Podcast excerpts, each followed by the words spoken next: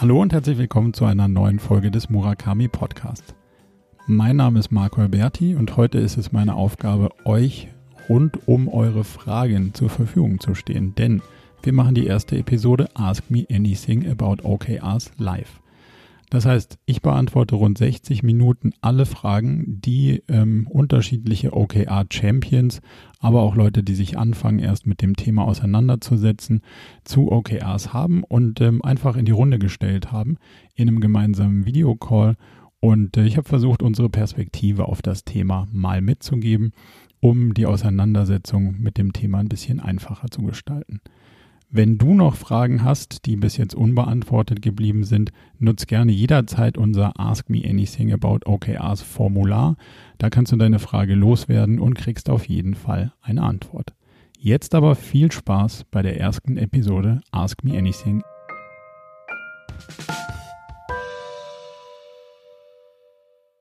Meine konkrete Frage ist, wir sind ja, also wir als WeHorse sind äh, jetzt zu dir und zu euch gekommen über diesen Guide bei T3N, mhm. der aus meiner Sicht durchaus für Corporates geschrieben ist oder zumindest für größere Organisationen. Wie würdest du das erste, die ersten OKRs setzen für so eine kleinere Struktur? Geben wir die quasi, also wir sind zwei Geschäftsführer, meine Geschäftspartnerin Sophie und ich, geben wir die quasi vor oder machen wir auch diesen Workshop-Approach?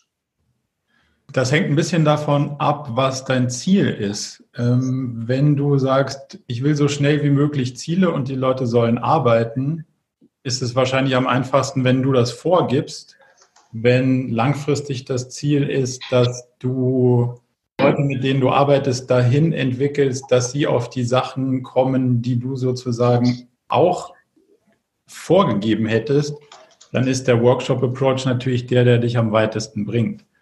Ähm, das Ziel der ganzen Geschichte ist es ja, eben Leute zu enablen, ihre eigenen Überlegungen zu, zu ähm, umzusetzen, um dann auf die Sachen zu kommen, die du, wenn du drüber nachdenkst, auch erfunden hast. So. Und damit hast du zum einen die Möglichkeit geschaffen, dass sich der Mitarbeiter entfalten und einbringen kann. Zum anderen hast du aber auch eine Risikokomponente eliminiert, weil nur weil du es erfunden hast, heißt nicht zwingend, dass es auch das Richtige ist.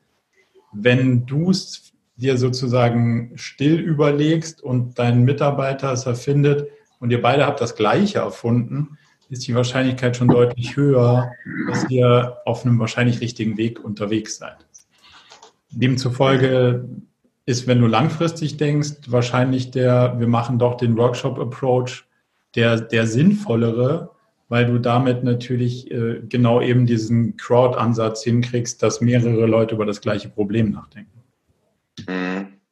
Oder, oder man macht halt so ein Hybrid, dass man vielleicht sagt, okay, wir machen eine, eine, eine erste kurze Periode, vielleicht acht Wochen, dass jeder so grob eine Idee kriegt, um was es geht. Und dann nach dieser acht Wochen Periode wo man dann vielleicht sagt, okay, die nächste Periode ist ein Quartal lang. Mhm. Da, da macht man dann den Workshop-Ansatz.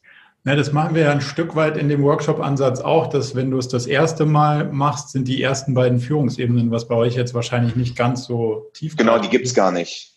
Ähm, aber so vom Grundsatz her erarbeiten die das ja auch zusammen, schlagen das den Mitarbeitern vor, dann macht man das mal ein Quartal oder ein Rumpfquartal und dann geht man erst in diesen Bottom-up-Ansatz. Also im Prinzip ist es genau wie du sagst, dieser Einführungsprozess sieht ja vor, dass du nicht die Organisation überforderst im Sinne von jeder soll jetzt ähm, alleine seine Ziele machen, sondern erstmal, hey, wir haben uns mal was überlegt, wir bringen das irgendwie mit, das diskutieren wir und beim nächsten Mal machst du ganz eigenständig deine, deine Ziele. Das muss man jetzt so ein bisschen auf euch äh, transformieren.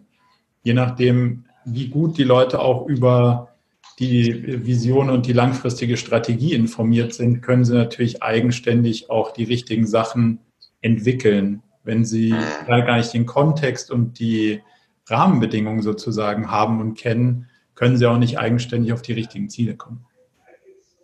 Also wenn ich quasi vorher schon sehr klare Prozesse habe, fällt das natürlich einfacher, als wenn man das jetzt alles aufbauen würde. Ne? Also wenn, wenn man, wenn jeder jetzt schon in gewisser Weise messbar ist oder seine Ergebnisse messbar, fällt es für die Einzelperson ja auch einfacher, sich ein Ziel zu überlegen. Wobei, wenn du, wenn du auf Prozesse und KPIs abstellst, dann ist es ja meistens, wenn der Prozess so klar beschrieben ist und die Messbarkeit klar definiert ist, dann wird OKR in Teilen ja auch unspannend, wenn es nur noch ums repetitive Erreichen von ähm, Durchlaufwerten eines Prozesses ist. Also gerade in dem Bereich, wo noch nicht klar ist, was ist denn eigentlich die Metrik dahinter, wann ist gut, wann ist nicht gut, dann wird es ja richtig spannend. Und da hilft dir natürlich, wenn unterschiedliche Ebenen unabhängig voneinander darüber nachdenken. Ja, ja, völlig richtig. Cool. Dankeschön. Gerne. Wir kommen von Morfire. Wir sind eine Online-Marketing-Agentur aus Köln, ähm, haben circa 80 Mitarbeiter und arbeiten jetzt seit ungefähr also anderthalb Jahren mit äh, OKRs und haben ähm, ja, relativ gute Erfahrungen damit gemacht, aber wir haben natürlich bei so einer Masse an äh, Menschen auch immer noch Probleme äh, bei einigen Mitarbeitern. Und unsere Frage wäre zum Beispiel, wie schafft man es, Mitarbeitern klarzumachen, dass man langfristige Ziele eben auch in OKRs runterbrechen kann? Hintergrund ist folgender. Wenn Sie eine Beförderung oder eine Gehaltserhöhung anstreben und wir sagen, ihr müsst euch langfristig irgendwas überlegen, äh, dann kommen sie um die Ecke und sagen so, naja, aber langfristig und OKRs, was sollen wir denn eigentlich noch alles machen? Und ähm, vielleicht könnten wir ein paar Tipps bekommen, wie man denen einfach so diesen Weg aufzeigen kann, wie man auch langfristige Ziele mit quartalsmäßigen OKRs gut abbilden kann.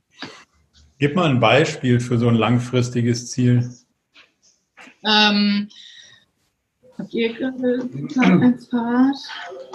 Weiß ich nicht, die sollen irgendwie Wissen in einem bestimmten Bereich aufbauen und das an die, ähm, an ihre Kollegen weitergeben, da sich quasi so ein bisschen zum Agenturexperten entwickeln. Das kann man natürlich nicht irgendwie in äh, drei Monaten machen, sondern wenn man eine bestimmte Sichtbarkeit haben will, äh, das Wissen aufbauen will, ich sage jetzt mal sechs bis neun Monate oder vielleicht sogar noch länger. Ähm, dann fehlt ihnen so ein bisschen diese Orientierung, warum muss ich das jetzt in runterbrechen? Und da fehlt uns manchmal die Argumentationshilfe einfach. Hm, also das ist ja so ein klassisches Development-Ziel, was jetzt im Agenturkontext recht oft in OKRs landet, aber nicht zwingend der, der Traum von OKR-Content ist. Aber um mal bei dem Content zu bleiben, ähm, die Argumentation ist ja relativ simpel. Der, der, Mitarbeiter soll ja die Chance haben, die Prioritäten, wo er seine Zeit äh, investiert, vor Anfang des Quartals richtig auszugestalten. Und wenn es heißt, du hast so und so viel im Kontext von einer Agentur, wahrscheinlich Projektgeschäft oder du musst in den Projekten folgende Erfolge produzieren und liefern, ähm, dann steht das ja im Widerspruch zu Skillaufbau oder Personal Development Themen. Demzufolge muss ich natürlich eine Entscheidung treffen, wie viel Projekterfolg will ich denn eigentlich und wie viel Personal Development Erfolg will ich denn eigentlich und was ist denn eigentlich Erfolg? Ähm, und wenn ich das nicht aber sauber beschreiben kann, dann bleibt die Wahrnehmung hinten raus natürlich auch diffus in neun Monaten zu bewerten, ist der jetzt Agenturexperte? Was wir ja vermeiden wollen, ist, dass ähm, du und ich darüber streiten müssen, ob das gut war oder nicht, wenn der Aufwand schon reingesteckt wurde. Was wir erreichen wollen, ist, bevor irgendeiner anfängt zu arbeiten, definieren du und ich, was der Erwartungswert ist. Und wenn wir der Meinung sind, dass das dann eine gute Metrik ist, das abzubilden, dann kann ich darauf arbeiten. Und wenn ich darin ähm, sozusagen 70 Prozent meines Erwartungswertes getroffen habe, dann ist ganz klar, dass du und ich irgendwie ganz okay zufrieden sind oder mit dem Ergebnis leben können. Wenn es nur 30 Prozent waren, brauche ich mich nicht wundern, dass deine Begeisterung sich in Grenzen hält. So, und da du die zwei Sachen hast, also einen klaren Erwartungswert an, wann ist denn das erfolgreich und wann nicht, und was soll ich noch alles machen, ist ja ein Trade-off, der mit den gleichen Ressourcen ähm, konkurriert. Und das ist ja genau die Chance des Mitarbeiters hier zu sagen, hey, ich soll im Agenturgeschäft das machen, ich soll mich fortbilden, dann soll ich auch noch da teilnehmen, dann soll ich auch noch das, jetzt haben wir ein internes Projekt. Das sind 300 Prozent.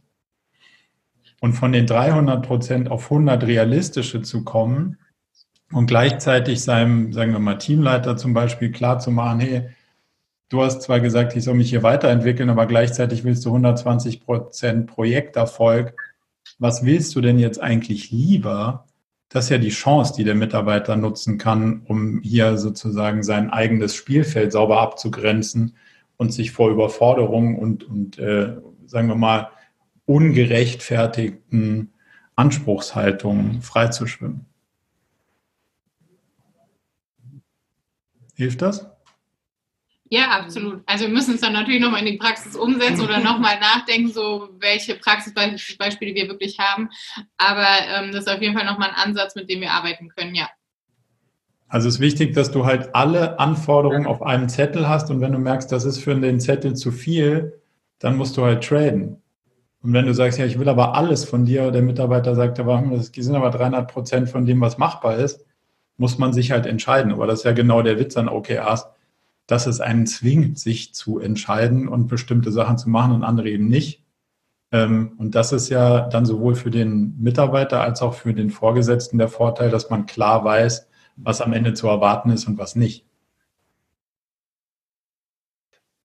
Wir haben sehr viele Praktikanten und Werkstudenten.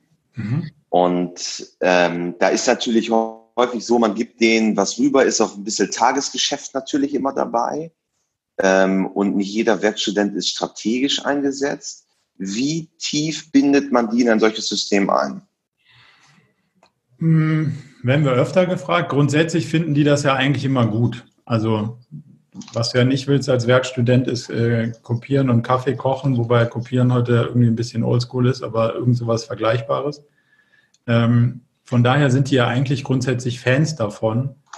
Und meistens fehlt es ja auch an der Management-Attention, so wirklich dem Werkstudenten was an die Hand zu geben, wo er sich orientieren kann. Mhm. Zufolge ist es eigentlich total hilfreich, wenn man sagt, guck mal, das ist das, was du in den nächsten drei Monaten beitragen kannst. Ähm, und so ungefähr würden wir uns das Ergebnis vorstellen. Dann kann man den natürlich auch mit weniger Management Attention gut laufen lassen, weil er dann einen guten Rahmen hat, sich seinen Weg zu suchen, wenn man jetzt nicht ihm jedes Mal Tasks über den Zaun wirft. Also bis jetzt haben wir sehr gute Erfahrungen gemacht, die tief einzubinden, weil sowohl die Akzeptanz da hoch ist, als auch die Begeisterung da mitzumachen, als auch der Nutzen, den der Werkstudent davon erfährt, weil er relativ klar auf dem Schirm hat, wo er beitragen kann, was von ihm immer erwartet wird und äh, auch in welchem Rahmen er vielleicht seine Freiheiten genießt. Ich hätte vielleicht ergänzend dazu noch, ja. dasselbe gilt für Freelancer eigentlich auch. Ne?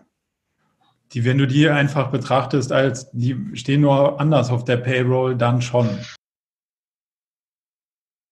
Wir sind die Schweizer in der Runde, also verzeiht uns bitte unsere Sprache. Wir kommen aus der Nähe von Bern. Ähm, unsere Firma ist im, im Healthcare tätig. Wir ähm, liefern Prozess-Know-how und Beratungen im Healthcare und unterstützen alles, was nötig ist, auch mit eigener Softwareentwicklung. Es ist ein bisschen zweigeteilt. Also die Kundenprojekte sind dann oftmals ähm, Beratung, Consulting, Einführung von Lösungen und aus, der eigenen, aus dem eigenen Haus kommen auch noch äh, Softwarelösungen. Ähm, es gibt uns seit 32 Jahren. Wir sind im Moment an unserem Standort ungefähr 75 Leute, haben auch in Berlin noch ein kleines Büro mit zehn Leuten und in der französisch sprechenden Schweiz fünf Personen, nein, 18, oh, weiß nicht, irgend so. Genau. Und ähm, wir sind auch ein bisschen Quereinsteiger mit, mit äh, OKR und ich habe auch mit dir, Marco, schon ein paar Mal Kontakt gehabt per Mail und auch mal einen Call gemacht und wollte einfach ein bisschen hören, auch was die anderen beschäftigt. Aber wir haben schon auch konkrete Fragen. Beispielsweise arbeiten wir im Moment, was OKR angeht, primär an den Aufbauorganisationsteams ähm, entlang. Das heißt im Klartext, eigentlich haben alle unsere Teams, die sich in der Aufbauorganisation finden, wir haben da eine relativ flache Hierarchie gebaut, äh, haben ein bisschen umgestellt, sind so ein bisschen in die Richtung von Spotify. Vielleicht kennt das jemand, was die machen. Managementseitig so Matrix-mäßig, ähm, Squads und Chapters und so weiter. Und im Moment arbeiten wir eigentlich in diese Richtung, dass die Squads ein, ein OKR-Set für sich dann erstellen. Das sollte sich dann so irgendwie einreihen in, in die obere Ebene, kann man sagen. Also letztlich sowieso in, in, in die, in die ähm, Company Objectives, aber irgendwo so von unten nach oben, auch bottom-up, ein, ein Alignment geben nach oben. Und was wir jetzt feststellen, ist natürlich, wir sind zwar 75 Leute, aber die haben dann trotzdem Manchmal gibt es dann Teams oder, oder eben Squads bei uns, die fast ein bisschen zu klein sind, um, um ein OKR-Set zu stemmen. Macht irgendwie nicht so Sinn. Oder sie brauchen dann andere dazu, die das stemmen könnten. Jetzt gibt es zum Beispiel ein OKR-Set, das ist ähm, Aufbau organisationshierarchisch gesehen übergreifend. Also das kommt nicht alles aus, demselben, aus derselben Ecke. Und dann gibt es aber sofort so Doppelbelegungen. Oder ich bin dann, ich bin dann beispielsweise in, ein, in verschiedenen OKR-Sets tätig und bin dort Teil davon. Und ein Ansatz wäre ja zu sagen, ja, eigentlich hat der OKR-Sets gar nicht viel mit Aufbauorganisation zu tun, lass uns einfach die Sets bauen, die Sinn ergeben, weil dann ist ja gut. Andererseits ist dann auch eine Mengenfrage und eine Kapazitätsfrage. Ich kann ja dann nicht in drei, vier, fünf Sets sein.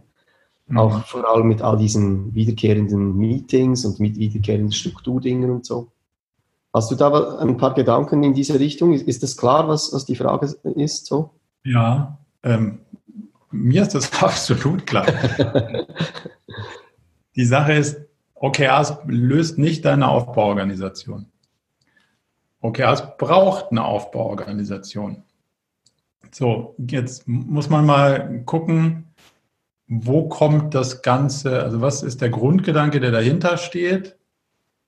Jetzt bleiben wir mal bei diesem Bild des Squads. Da ist eine Truppe an Leuten, die unterschiedliche Fähigkeiten haben und die sind alleine in der Lage, eine Mission zu erfüllen. Das ist immer genau. so die, das ist immer die Grundidee. Wenn du jetzt schon sagst, hm, irgendwie sind die Squads zu klein und auch gar nicht so wirklich in der Lage, eine Mission zu erfüllen, dann ist halt schon die Frage, ist das wirklich ein Squad oder was ist dann diese Zusammenwürfelung der Gruppe? Ähm, grundsätzlich geht man ja davon aus, wenn wir jetzt die Gruppe haben, dann sagt diese Gruppe im Produkt-Setup, was was anderes ist als ein Projekt-Setup, ich sage dir, was wir für Ziele erreichen können. Und das sind dann meine OKRs. Wenn du aber ähm, sagst, ich habe Ziele, aber keine Leute dafür, dann hast du halt auch kein Squad, was eine Mission erfüllen kann, sondern dann hast du im Raum stehen irgendwelche Ziele und müsstest dir dann suchen, ähm, die Ressourcen, die du brauchst, um diese Ziele zu erreichen. Und dann wärst du von der Denkweise eher im Projektgeschäft. Also Projekt sagt, wir haben ein klares Ziel, wir müssen uns alles organisieren, was wir brauchen, damit das Ziel Wirklichkeit wird. Und diese Produktorganisation kommt von, hier sind fünf Leute mit unterschiedlichen Fähigkeiten, die sagen dir in einem Zeitabstand von, bleiben wir mal bei drei Monaten, was sie aus den Ressourcen machen können. Wenn du anfängst, beide Sachen miteinander zu vermischen, gewinnst du nichts, verlierst aber die Chance, realistisch da drauf blicken zu können, weil wenn du mir nicht sagst, wie viele Leute ich habe, kann ich dir nicht sagen, was ich erreichen kann. Das heißt, ohne klare Aufbauorganisation habe ich ja gar keine Chance, dir ein realistisches Bild auf meine Ziele zu geben, weil ich dir überhaupt nicht sagen kann, auf was kann ich denn eigentlich zurückgreifen. Demzufolge brauchst du eine stabile Aufbauorganisation, die dann funktional, crossfunktional, wie auch immer, einer klaren Linie folgt und sagt, so, die sind jetzt mal alle in einem, in einer Gruppe, nennen wir mal Abteilung, Team, Squad, wie auch immer. Und die überlegen sich jetzt, was sie mit ihrer Zeit anfangen können. Und entweder sind das alle Entwickler oder es ist ein Entwickler, ein UX-Designer, ein Product-Mann, was auch immer. Du sprichst gleich zwei Themen an, oder? Die, die haben wir genau auch, oder? Es gibt ja diese horizontale ähm, Ebene und die vertikale, kann man sagen. Die vertikale wäre dann das Squad, interdisziplinär zusammengestellt, verschiedene Spezialisten, ein Ziel. Mhm. Soweit absolut bei dir. Und dann die horizontale wäre dann vielleicht ähm, tribe-übergreifend oder squad-übergreifend alle, alle, die dasselbe können. Also genau. die Spezialisten in sich. Und würdest du dann sagen, es, es würde eigentlich für beide Ebenen oder für beide, ich sag mal, Teams auch möglich sein, OKRs zu befolgen. Weil dann hast du eine Matrix. Die Matrix willst du ja nicht. Also deswegen ist die Gilde oder dieser Tribe ja genau eben nicht inhaltlich vorgeben. Die haben keine Ziele. Das sind lockere Interessensgemeinschaften von Maurern, die alle sich darüber austauschen, wie man am besten mauert. Ja, aber ein Ziel könnte ja sein, wir werden, wir werden zum Beispiel methodensicher als Maurer, wir, wir führen eine neue Methode ein und wir, wir werden die gemeinsam entwickeln oder so. Könnte ja ein Ziel sein. Könnte, sollte aber nicht. Was du vermeiden willst, ist eine Matrix. Die Matrix ist Pain in the Ass. War schon immer scheiße und wird auch nie geil. Deswegen hast du genau das ja in so einem Spotify-Modell nicht. Die tauschen sich darüber aus, wie man heute mauert. Aber die Entscheidung, mit welcher Technik der eine mauert und welcher Technik der andere mauert, liegt nur in dem Squad. Und wenn sich der eine Squad wieder für links mit seinem Team entscheidet und der andere für rechts rum, dann ist das so. Das heißt, du hast auch unterschiedliche Datenbanktechnologien, was auch immer. Aber das ist genau das, was du brauchst, diese Art der Freiheit, damit die eine bestimmte Entscheidung treffen können. Sonst wirst du immer diesen Zielkonflikt haben. Und der ist in einer großen Organisation so komplex, dass der nicht aufzulösen ist. Dann siehst du das, was passiert, wenn alle an der Matrix ziehen. Also das beobachtet man ja die letzten 20 Jahre und es funktioniert offensichtlich nicht. Also das ist natürlich ein Teil des Problems, ja. Insofern hast du uns da schon auch äh, gerade ein paar Dinge beantwortet, ja. Aber alle versuchen über OKRs diese Probleme zu lösen. Das sind keine OKR-Probleme, das sind Organisationsprobleme. Und wenn man die Matrix versucht, irgendwie mit OKRs zu heilen, wird das nur sehr begrenzt funktionieren. Beantwortet das die Frage? Ja, es leuchtet ein. Es gibt dann ein paar Folgefragen, aber die werden wir dann intern noch ein bisschen besprechen. aber ja, ja, nee, es leuchtet ein. Damit entschärft sich auch ein bisschen der Konflikt, dass man ja nicht in unzähligen Teams mit involviert sein kann. Das, geht, das ist schlicht nicht möglich. Also deine Aussage vereinfacht eigentlich auch das Handling der OKR-Philosophie, äh, weil ähm, wir erleben jetzt zurzeit gerade den Umstand, dass wir in zu vielen Teams tätig sind und wenn man das methodisch auch sauber schön abwickeln kann oder muss, dann ist man einfach, ähm, kommt man gar nicht mehr zum Tagesgeschäft, was einfach auch ja, Bestandteil ist. Naja, also das heißt ja Squad.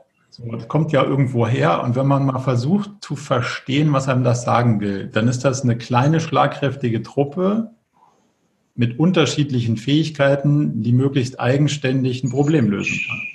Genau.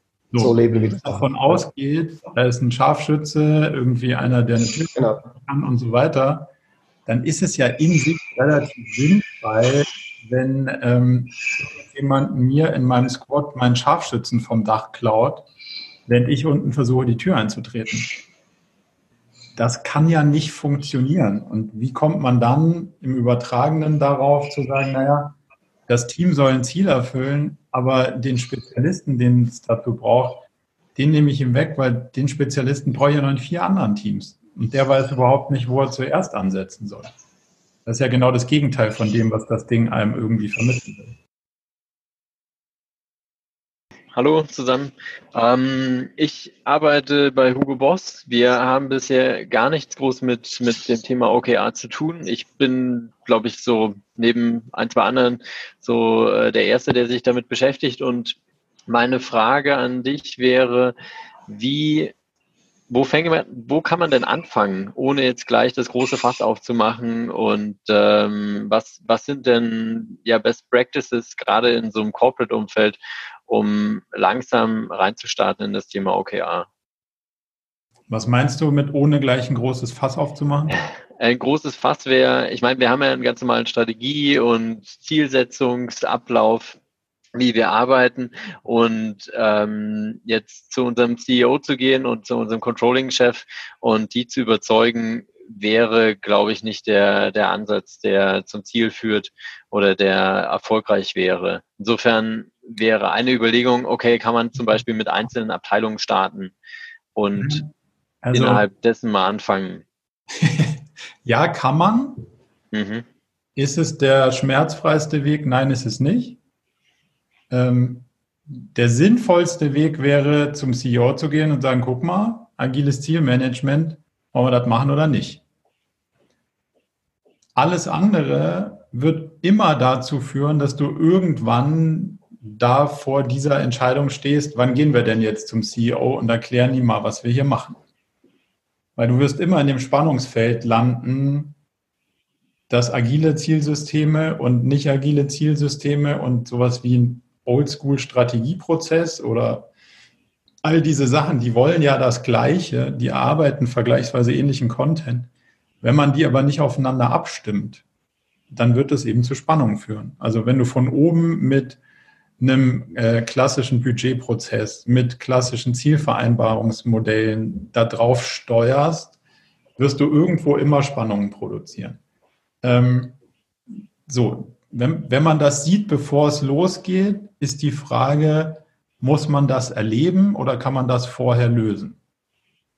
Unsere Erfahrung ist, das kann man vorher lösen. Wenn man die richtigen Leute ins Boot holt, löst sich das. Wenn, sagen wir mal ganz oben, keiner versteht, was man da macht, wird es halt in der Mitte irgendwo Spannungen geben. Mhm. Wenn es gut läuft, werden die Spannungen zurückgespielt und das mit dem positiven Effekt, ah, in dieser Abteilung haben wir schon mal folgende positive Erfahrungen gemacht hier mit dem agilen Zielgeschichten. Zeigt doch mal, was ihr da genau macht. Vielleicht ist das ja was für alle. Das ist der positive Teil. Der negative Teil, der passieren kann, ist, ähm, interessiert uns nur begrenzt, wir steuern hier weiter wie bisher. Und dann hast du einen großen Frustrationsgrad dazwischen, weil Leute finden, dass das wahnsinnig hilfreich ist, mit diesen agilen Methoden zu steuern. Aber irgendwie setzt sich nicht durch und ich muss dauernd Sachen in unterschiedliche Welten übersetzen. Ähm, OKRs in der vollen Ausbaustufe ist ein massiver Change-Prozess. Das hat sowohl was damit zu tun, wie wir gerade gehört haben, dass ich eine saubere Aufbauorganisation brauche. Ich brauche ein klares Mindset-Verständnis für, will ich überhaupt agil führen? Was ist denn eigentlich agil? Nur weil ich tausend Projekte habe und überall alles angefangen habe, hat das nichts mit agil zu tun. Ähm, wie setzt man überhaupt Ziele? Was sind Strategien? Das ist ja ein sehr holistisches Thema, wenn ich das sauber implementiere. Ähm, und da muss ich eben das Verständnis für haben und idealerweise bei allen, die da mitmachen. Heißt nicht, dass man nicht äh, Einzelerfolge feiern kann. Das heißt aber, ich bräuchte wahrscheinlich eine möglichst autarke Einheit, die, wie wir gerade so in diesem Squad-Modell, halt eins, zwei Etagen höher gehört haben, eigenständig und selbstwirksam in der Lage sein können, ihre Strategien zu bestimmen, und ihre Ziele zu erreichen, weil sie alles haben, was sie brauchen, um ihre Ziele zu erreichen. Wenn du so eine Unit, Abteilung, Bereich findest, kannst du damit natürlich schon wahnsinnig viel machen, erreichen, zeigen, mit dem Wissen, dass man möglicherweise nach oben das Ganze in eine andere Welt nochmal übersetzen muss.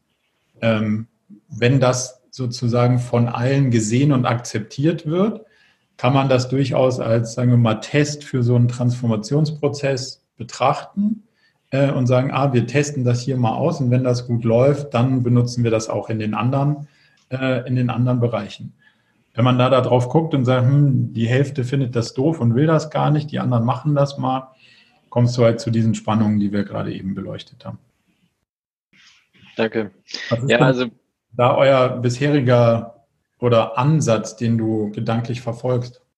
Ja, ich glaube, wir haben ganz normal klassischen Ansatz, äh, was die Ziel- und Strategiesetzung angeht, also innerhalb der, was die Unternehmensziele angeht. Und ähm, ich hm, habe, also wir, wir arbeiten viel mit agilem Projektmanagement in der Richtung und machen so unsere Fortschritte, aber so die Erfahrungen aus dem Umfeld und der Kultur, die, die wir hier vorfinden, ähm, ist es, zeigt eher, dass wir eher im Kleinen erstmal die Erfolge zeigen müssen, um überhaupt in das Gespräch reinzukommen. Und deshalb glaube ich, wenn wir jetzt sagen würden, okay, also sehe ich auch so, wäre am besten ein, ein großer Ansatz äh, besser und, und zielführender und nachhaltiger. Ich glaube aber, dann würde das Thema erst nie entstehen. Und deshalb überlege ich gerade, welche Strategien hätte man und eine Überlegung war eben zu sagen, ähm, ja, lass uns vielleicht ein, eine Abteilung oder einen ganzen Bereich am besten suchen, der in irgendeiner Weise äh, so ein OKR-Set aufbauen kann und dort eben Themen ausprobieren und dann mit den äh, Success Stories im Endeffekt versuchen, das Ganze auszuweiten. Genau, also wichtig halt nur, also A, wenn man es ganz ausweitet, ist es ein Change-Prozess und B, ja. du triffst halt ganz viele andere Punkte. Also du triffst an Zielvereinbarungssysteme, Budgetierungs-, Businessplan, Prozesse, Aufbauorganisation, Mindset, all diese Sachen und dann kommst du eigentlich erst zu dem Kern von OKRs. Mhm. Wäre es dann umgekehrt besser, eigentlich erst an den, sage ich mal, an den Hauptthemen zu arbeiten? Ja, wenn du mich fragst, wie sollte man es eigentlich machen, dann ja. Also wir versuchen mhm. all unseren Kunden klarzumachen, du kannst, du kannst das Framework haben, aber das Framework ohne die Rahmenbedingungen und den richtigen Content hilft dir nicht. Also brauchst du Framework, Content, Rahmenbedingungen. Wenn es an den Rahmenbedingungen scheitert, Leute keine Strategie kennen, die Vision doof finden, man nicht weiß, was die Treiber des eigenen Erfolgs sind, hilft es dann, in Zielen zu denken und versuchen, mehr aus den Leuten rauszuholen? Wahrscheinlich nicht optimal. Ähm, jetzt muss man verstehen, wie funktioniert Change. Im Prinzip über drei, über drei Module. Das erste ist, du bist mit der Ist-Situation irgendwie unzufrieden. Du hast ein Bild von der Zukunft, was du irgendwie reizvoll findest und du hast einen, einen glaubwürdigen Plan, von A nach B zu kommen, den du dir selber glaubst. Wenn alle drei Sachen gegeben sind, wird Change stattfinden. Wenn eine der drei Sachen nicht vorhanden ist, wird der Change nicht passieren. Das heißt, wenn man das ganz sauber von der Tafel aus planen würde, würde man sich das angucken und sagen, okay, was ist die Situation hier? Sind wir damit zufrieden oder unzufrieden? Und wenn dann auf oberer Ebene mehrere Leute damit unzufrieden sind, dann kann man herausfinden, ob so eine OKR-Implementierung Teil des Weges sein kann, um in eine bessere Welt zu kommen. Wenn alle sagen, nee, wieso es passt doch, wirst du den Change nicht hinkriegen. Und dann kannst du versuchen zu kapseln und kannst sagen, hey, in unserem kleinen Bereich hier sind wir aber zufriedener und wir sind von da nach da gekommen und guckt euch das doch mal an, vielleicht färbt das ja ab. Ähm, das macht das ganze Thema, wenn man es richtig macht, halt aber auch echt komplex und anstrengend, weil es eben mit so vielen Bereichen des Unternehmens in Berührung kommt äh, und auf so viele ähm, ja, Rahmenbedingungen auch abstellt, die vom Erfolg oder Misserfolg ähm, abhängen. Und das zeigt dir der Prozess dann über mehrere Quartale sehr anstrengend immer wieder. Hier passt die Struktur nicht. Also wir werden immer wieder lernen, hey, der Scharfschütze war nicht auf dem Dach, weil der war in drei anderen Teams. Das wirst du in jeder Review dann wiedersehen. Die Frage ist, wie oft willst du dir das angucken? Hm. Man kann das über den harten Weg lernen. Wir versuchen das zu vermeiden. Das ist aber oftmals dann doch der Weg, der gewählt wird. Angenehmer ist, wenn ich ein volles Bild habe von dem, was ich da mache. Und wenn ich das volle Bild sauber verstanden habe, dann kann ich, dann kann ich ja punktuell die Probleme lösen und kann sagen, hm, an der Stelle gibt es die Rahmenbedingungen eben noch nicht. Das ist aber auch okay, wir gehen trotzdem weiter. Ähm, aber dann weiß ich es zumindest ähm, und habe idealerweise die richtigen Leute im Boot. Ja, also ich finde es ein, ich mag am meisten an dem Ansatz, dass er so stark auf die Fokussierung eingeht und man das Ganze mit messbaren äh, Zielen verbindet und stelle mir das auch gut umsetzbar in, sage ich mal, Dimensionen bis 150 Mitarbeitern oder ungefähr in der Größenordnung vor. Ähm, gerade auch in Unternehmen, die da auch noch eine gewisse Flexibilität und vielleicht nicht so eine krasse Historie haben. In größeren, sagen wir mal jetzt DAX oder MDAX-Konzernen ähm, mit teilweise bei unserem Fall fast 100-jähriger Geschichte und dementsprechend anderen gewachsenen, verkrusteten Strukturen mit über 2000 Mitarbeitern, ähm, ist die Frage, wie, wie kommst du halt dahin? Und wo fängst du dann an? Machst du es dann nur in der Zentrale zum Beispiel? Was ist mit den ganzen Außenstandorten? Also wir sind hier am Standort zweieinhalbtausend, aber weltweit 14.000. Ähm, habt ihr da Beispiele aus dem, sage ich mal, deutschsprachigen Raum, die, ich habe es einmal zum Beispiel auf einer Konferenz was von der Commerzbank gehört, die, die in der Richtung was machen mit einer Business Unit. Aber gibt es da ähm, gute Beispiele? Also es gibt, wir haben jetzt über die letzten neun Jahre alles gemacht. Also ganz oben angefangen, ganz unten angefangen, in der Mitte angefangen. Wenn du mich fragst, was mache ich persönlich nur noch, dann ist es, ich rede mit den richtigen Leuten und überzeuge die, weil dann funktioniert der Prozess gut. Mhm. Alles andere, diese Revolution von unten, haben wir hundertmal gemacht, das funktioniert schon, aber es ist sau anstrengend. Man muss sich halt die Frage stellen, warum sollte jemand, der, sagen wir mal, an der Spitze des Unternehmens ist, da drauf gucken und sagen, ich glaube, ihr habt nicht recht. Also sollte der sagen, unsere Prozesse und Strukturen und ein Budgetprozess und unsere Zielvereinbarung klappt ja super. Oder gucken die auch da drauf und sagen, hm, irgendwie die Ziele, die in der Zielvereinbarung stehen, das ist Quatsch, weil die Projekte gab es nie, aber die Mitarbeiter können auch nichts dafür, dass die Projekte nie gab, weil es hat gar keinen Sinn gemacht, die sechs Monate später überhaupt umzusetzen. Wenn das so ist und die da auch so drauf gucken, ist halt die Frage, warum dann halt so von unten nach oben und oben nach unten und gegeneinander kämpfen, anstatt zu sagen, ey, lass doch mal gemeinsam drüber nachdenken, wie wollen wir den Laden denn eigentlich aufbauen? Und was funktioniert als Steuerungsmethode und was nicht? Und dann mache ich das Ding sauber von oben nach unten. Also ich persönlich würde lieber monatelang an die richtigen Leute hinquatschen und versuchen da ein Alignment und ein Verständnis zu generieren, dass das total sinnvoll ist, uns dann sauber machen aus dem Grund, die Mitarbeiter vor der Frustration zu beschützen, die du erleben wirst, wenn du es anders machst. Mhm. Ja, valider Punkt, absolut. Bevor du nichts machst und die Mitarbeiter in dieser Matrix verhungern lässt, wo alle ähm, Richtungen sozusagen an den Mitarbeiter zerren und 300 Prozent auf dem armen Mitarbeiter lasten und keiner ihm sagt, welche von den 300 Prozent jetzt eigentlich wichtiger sind, bevor du ihn in der Situation lässt, holen wir ihn lieber da raus und machen mit so einem OKR wir fangen in der Mitte Approach an, weil das hat zumindest mal das Potenzial, den Mitarbeiter vor dieser Misere ein Stück weit zu bewahren. Und der Prozess macht Quartal für Quartal recht gut sichtbar, unklare Strategien, hier passt die, hier passt die Struktur nicht, wir haben Ziele, die sich widersprechen. All diese Sachen kriegst du zumindest mal in den Retrospektiven halbwegs transparent raus. Und wenn sie dann auf dem Tisch sind, dann kannst du anfangen, sie zu lösen.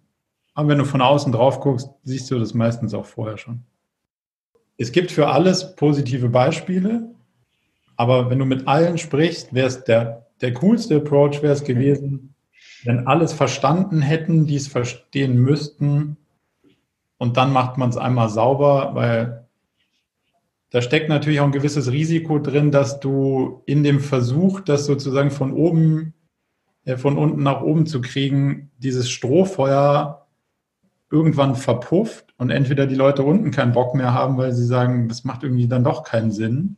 Ähm, oder du oben kurz so ein, so ein Strohfeuer entfachst, dann aber die Substanz fehlt und oben die Leute trotzdem ihr Denkmodell nicht geändert haben und weiter so steuern, wie sie gesteuert haben.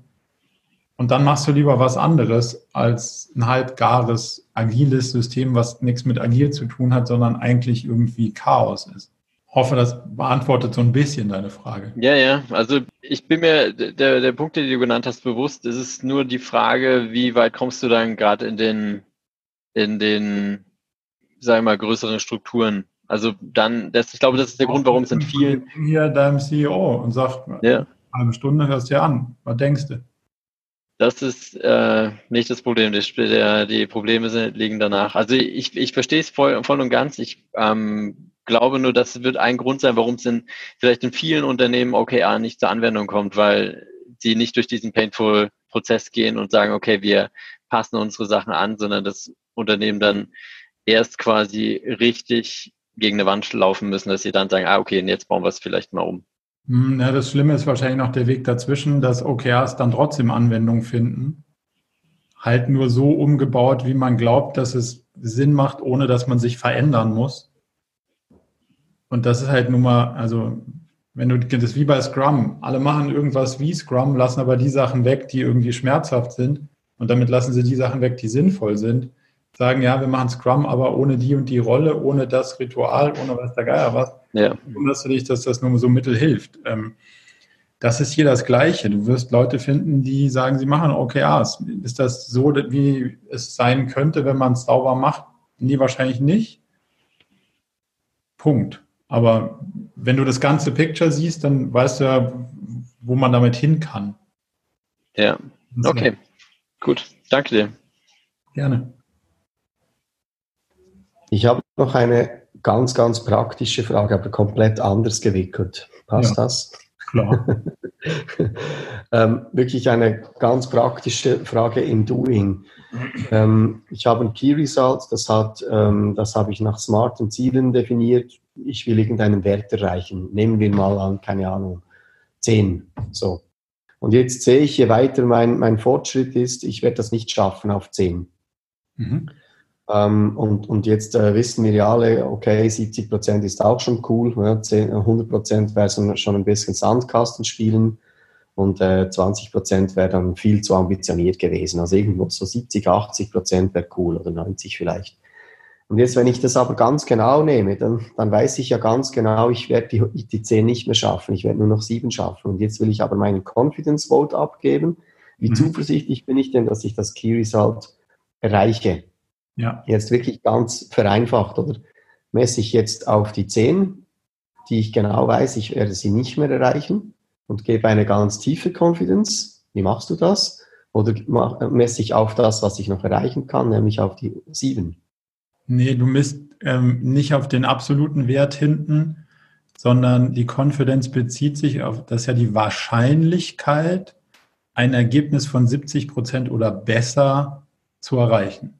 Also das wäre die Gretchenfrage. Deine Formulierung ist, Confidence Vote heißt Wahrscheinlichkeit auf 70 oder mehr und nicht auf 100. Genau. Also es okay. geht um ein Ergebnis im grünen Bereich und der bewegt sich zwischen 70 und 100. Ja. Wir machen keine okay. Prognose auf das Ergebnis. Ja. Confidence bezieht sich auf ein Ergebnis im grünen Bereich ja. schaffe ich es, ein grünes Ergebnis zu produzieren. Ja. Grün heißt 70 Prozent oder mehr. Ja. Nicht also mehr, das, weniger, sagt das. Ja, ich finde das sehr eine gute Definition, weil wir, haben da, wir sind sehr zahlenversessen. Kommt vielleicht aus der Entwicklung und ich weiß nicht, die Leute, die sind wirklich so, nein, jetzt schaffe ich es ja nicht mehr und so. Und wenn man da sagen kann, weißt du was, gibt einen grünen Bereich und auf den fokussieren wir uns, dann, dann gibt es so eine einheitliche Beurteilung, finde ich gut. Ja, andersrum müsstest du ja anfangen, also wenn du den Weg zu Ende denkst, dann würdest du ja dauernd versuchen, das Ziel zu rekalibrieren ja, ja. und auf das rekalibrierte Ziel eine Wahrscheinlichkeit zu geben und die ja. wird immer hoch sein, weil du das Ziel ja rekalibrierst. Also ist in sich selber schon relativ unschlüssig. Ja, aber dann gibt es dann auch die Konstellation, dass man eigentlich nicht zuversichtlich ist, dass man das Key Result erreicht und trotzdem möchte man nicht äh, pessimistisch jetzt einfach äh, die ja. verbleibende Zeit verstreichen lassen, sondern irgendwas in diese Richtung tun. Aber du sollst Confidence Level ist, ist, ist, tief, oder? Weil es ist nicht realistisch, es ist nicht erreichbar. Und Confidence Level, äh, wenn man den auf 0,1 oder 1, ja, oder auf 0 setzt, weil es nicht möglich sein wird, ähm, kommt man dort so ein bisschen die Konfliktfrage, ja, dann lassen wir es sein. Das sollte ja das auch nicht äh, irgendwie ja, andersrum ist, Also die Wirklichkeit wird ja andersrum. Ja. Hast du eine Idee, das Ergebnis zu erzielen? Jetzt sagst du nee. Ich habe keine Idee. Ja gut, dann wo soll denn das Ergebnis herkommen? Also kann er vom Himmel fallen? Dann wäre es Glück. Aber da wollen wir nicht mitspielen. Also wenn du keine Idee hast, hast du auch keine Confidence. Dann weiß ich zumindest mal, das geht in die Hose. Dann kann ich zumindest mal schon nicht damit rechnen, dass ich da was ähm, erwarten darf. Gleichzeitig habe ich die Chance, den Rest vom Team, andere Abteilungen mit in die Überlegung einzubeziehen und zu sagen, hat irgendjemand anders eine Idee, eine Lösung, eine Maßnahme. Und wenn da auch keiner eine Idee hat, dann ist die Realität halt, wir haben keine Idee und deswegen ist die Confidence halt null. Und dann rechne ich lieber damit, dass es in die Hose geht, weil die Wahrscheinlichkeit ist hoch, dass das tun wird. Bei uns kursiert immer so ein bisschen die Aussage, dass ähm, OKRs oder beziehungsweise Key Results ähm, quasi keine Aufgaben aus dem Arbeitsalltag sein sollen. Also so Dinge, die sozusagen, die man ohnehin macht. Ähm, würde ich halt eher immer widersprechen, weil ich finde halt, der Fokus kann ja auch auf etwas liegen, was halt zum Arbeitsalltag irgendwie gehört, sei es jetzt zum Beispiel, keine Ahnung, irgendein großer, wichtiger Kundentermin steht an und der nimmt halt einen, ähm, der geht über mehrere Tage und der nimmt halt einen riesen Batzen in diesem Quartal ein. Ähm, ja, hast du irgendeine Meinung dazu oder einen Tipp? Also in unserem Framework ist klar definiert, das Tagesgeschäft, was, wie es immer so schön heißt, muss da rein. Ende der Geschichte. Okay. Andernfalls hast du A, die berechtigte Aussage von den Leuten, was soll ich noch alles machen? Und B, wie willst du denn einen realistischen eine realistische Einschätzung zu dem treffen, was in dem Quartal alles machbar ist, wenn du das, was du eh irgendwie machst, weil es zu deinem Job gehört, weglässt. Und wenn du Pech hast, ist das 80 Prozent, weil dein Job besteht halt dann in manchen Teilen und bei Agenturen ist das hochgradig der Fall aus Tagesgeschäft, weil die machen die Projekte so. Wenn du das weglässt, was bleibt denn dann bei OKRs übrig? Irgendwie diese Personal Development Sachen, die relativ unspannend sind. Und dann passen noch Sachen rein wie, hey, wir wollen ein eigenes Produkt entwickeln, für die Agentur irgendwas machen. Und das macht man dann immer aus den überschüssigen Ressourcen, um dann festzustellen, sind gar keine überschüssigen Ressourcen da. Und dann macht man irgendwie nichts, was in den OKRs stand. Was aber klar ist, weil man hat es auch nicht wirklich geplant. So, wenn du sagst, das muss alles auf einen Zettel, kann ich mich jetzt entscheiden, wie viel im Projektgeschäft, jetzt in eurem Fall, wie viel Personal Development, wie viel Agenturweiterentwicklung, eigene Produkte und so weiter soll denn da rauskommen? Und die Summe davon darf die Ressourcen von 100 Prozent nicht übersteigen, weil sonst wird unrealistisch. Und erst dann habe ich ja diesen Trade-off und dann habe ich eine Investitionsentscheidung getroffen, ob das so läuft, wie ich das, also setze ich auf die Sachen, die ich haben will. Und wenn ich feststelle, dass ich halt 100 Prozent der Ressourcen im Projekt schon verplant habe, brauche ich nicht davon auszugehen, dass in dieser persönlichen Weiterentwicklung oder in dem, wir entwickeln ein eigenes Produkt irgendwas passiert. Und wenn ich unbedingt will, dass da was passiert, dann muss ich halt die Erwartungshaltung im Projekt runterschrauben. Das ist ja aber die Investitionsentscheidung, um die es geht. Ja, okay.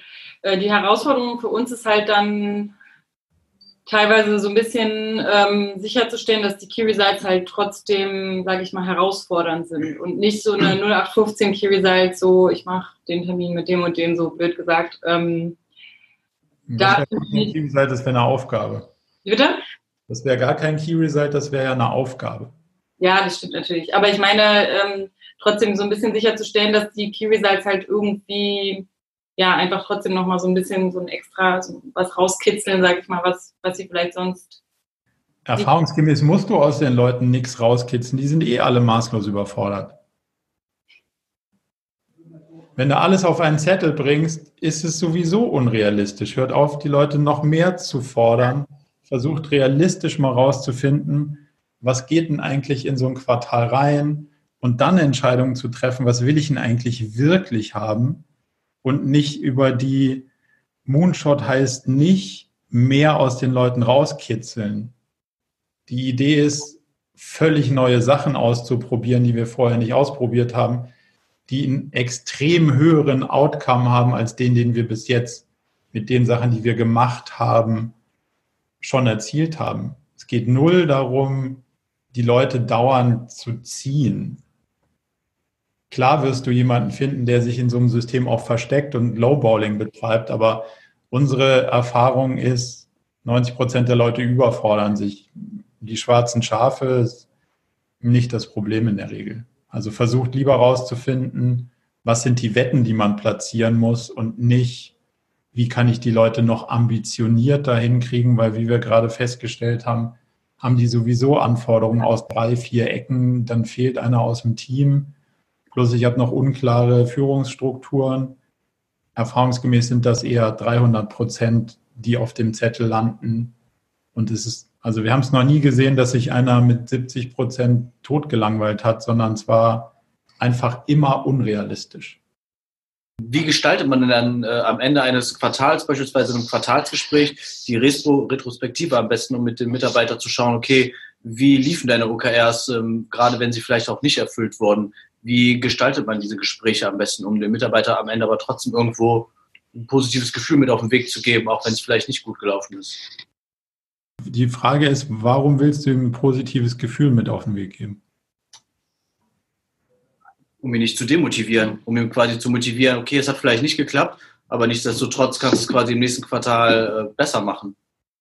Ja, aber das gute Gefühl muss er ja haben. Also du kannst Leute nicht demotivieren und du kannst sie nicht, also du kannst sie nicht motivieren, demzufolge musst du aufhören, sie zu demotivieren. Du demotivierst sie aber nicht, indem du ihnen zeigst, dass das Ergebnis nichts war, sondern indem du ähm, die falschen Ableitungen triffst. Also um deine Frage konkret zu beantworten, musst du ja gucken, waren die Ursache- und Wirkprinzipien, die wir in den Key Results formuliert haben, die richtigen? Andersrum ausgedrückt, hatten wir den richtigen Plan? Dann musst du gucken, haben wir den Plan versucht, konsequent umzusetzen? Wenn wir beides mit Ja beantworten, ist das Ergebnis total egal. Und deswegen ist es auch egal, was der Mitarbeiter sozusagen in seinem OKR-Sheet sieht. Wichtig ist, dass er fühlt, wenn ich die richtigen Pläne hatte und die konsequent verfolgt habe, kann ich zufrieden sein. Andersrum, wenn ich ein gutes Ergebnis erzielt habe, obwohl ich nicht den richtigen Plan verfolgt habe, kann ich nicht zufrieden sein. Und das ist das Einzige, wie du in dieser Welt realistisch mit guten oder schlechten Gefühlen umgehen kannst, um langfristig daraus zu lernen. Das heißt, du musst in der Analyse dir die Frage stellen, hatten wir den richtigen Plan? Haben wir ihn konsequent verfolgt? Und wenn nein, was haben wir daraus gelernt, beim nächsten Mal anders zu machen? Und wenn du da valide Antworten drauf hast, kannst du und der Mitarbeiter zufrieden sein. Wenn nicht, dann eben nicht. Und das ist auch die Empfehlung, ähm, in dieser Retrospektive sehr genau in die Analyse zu gehen. Was hat denn eigentlich dazu geführt, dass wir hier sehr erfolgreich waren oder gleichzeitig, was hat denn dazu geführt, dass wir nicht erfolgreich waren? Und was ist unsere Ableitung? Was würden wir das nächste Mal anders machen? Ähm, und das ist der spannende Teil. Und den schriftlich zu reflektieren, also dass jeder Mitarbeiter, jedes Team hier wirklich die Erkenntnisse sauber formuliert und aufschreibt, ähm, bevor man sie diskutiert, das ist wirklich unsere warme Empfehlung, dass das am Ende stattfindet. Okay, danke. Sehr gerne. Marco, wie würdest du damit umgehen, wenn du auf dem Weg in einem Quartal oder, oder in einer Periode siehst, ähm, dass, dass das Key Result, wenn wir das als ein Treiber zum Erreichen des Ziels anschauen, dass das Key Result auf einer Hypothese gemacht wurde, die sich ähm, relativ rasch als falsch herausstellt. Also ich habe irgendeine Annahme getroffen, ich habe gesagt, ähm, das qualitative Ziel des Objectives soll erreicht werden mit einem Treiber des Erfolgs, sowas. Also ich nehme da dein Beispiel, du hast dir dieses Hotel mal in, einem, äh, in einer Schulung erwähnt, oder der, der Gast soll sich wohlfühlen auf, auf im, im Garten und da willst du jetzt einen Rasen mähen und jetzt merkst du, den Rasen zu mähen bringt gar nichts. Das war eine falsche Annahme. Du, du ja. musst den gar nicht mähen. So. Aber du hast ja das Key Start schon festgelegt und, und warst jetzt auch schon ein bisschen unterwegs. Jetzt merkst du aber nach zwei, drei Wochen, nee, das macht eigentlich gar keinen Sinn. Was machst du da? Naja, also deswegen haben wir die regelmäßigen Meetings. Und dann können wir feststellen, ja, ey, wir haben Blocker oder es macht keinen Sinn, das weiter zu verfolgen. Und dann können wir die Entscheidung gemeinsam treffen, fokussieren wir unsere Kräfte auf alle anderen Key Results, weil wir haben wahrscheinlich noch mehr als genug übrig. Genau. Das reicht meistens schon. Oder ja. sagen wir, nee, wir müssen hier nochmal eine andere Hypothese ins Rennen schicken. Ja. wir ziehen das eine raus und nehmen das andere rein, aber so transparent, dass ja. alle im Leadership-Team das wissen, dass alle, die davon abhängig sind, das wissen. Ja. Also niemand geht davon aus, das kommt noch und niemand arbeitet noch daran, ja. dass da irgendwas passiert, damit du diese Entscheidung eben transparent gemacht hast. Eine Sache raus, eine andere Sache rein, das ist kein Problem auch unterwegs nicht. Wenn alle also du würdest Du würdest das nicht so als gesetzliche ähm, äh, Vorgabe nehmen, nein, nee, darf nichts mehr geändert werden, sondern im Gegenteil, du würdest, wenn eine Änderung kommt, die möglichst transparent machen, für alle sichtbar machen und ein Commitment von allen einholen, die da auch ganz aktiv davon betroffen werden. Dogmatisch zu sein hilft ja keinem. Also am Ende ja, genau. geht es nicht darum, OKRs zu machen, sondern Ziele zu erreichen. Wenn ich feststelle, das ist sogar kontraproduktiv, dann mache ich das ja nicht weiter. Ich sorge nur dafür, dass es eben an der Stelle ähm, transparent ist. Genau. Das ist ein bisschen eine Gratwanderung, weil aus irgendeinem Grund war, war man ja mal der Meinung, es wäre gut. Also man muss danach ja, aber dann auch. Kommt ja wieder zu der Retrospektive, um rauszufinden, warum kamen wir zu der Überlegung und was hat unsere Überlegung äh, jetzt sozusagen widerlegt. Und dann habe ich ja was gelernt. Und dann mache ich es beim nächsten Mal anders und dann ist ja total okay. Kriege ich ja zumindest mal was dafür. Genau, danke. Dann wären wir wahrscheinlich für das heutige Format durch. Also mir hat es auf jeden Fall großen Spaß gemacht und äh, gezeigt, wo noch die ein oder andere Frage ist. So, wir sind von ganz grundsätzlichen Themen zu ganz praktischen Themen und wieder zurückgekommen. Ähm, wir haben noch dieses Ask Me Anything Formular. Ähm, wenn immer euch irgendwie noch eine Frage einfällt, könnt ihr auch gerne das nutzen und uns die schicken. Ähm, und ansonsten, wenn euch das Spaß gemacht hat, wird so ein Format schätzungsweise bald wiedergeben. Dann können wir uns in der Runde oder wer auch immer Lust hat, dann wieder hier einwählen. Zum Abschluss noch ein kleiner Hinweis in eigener Sache.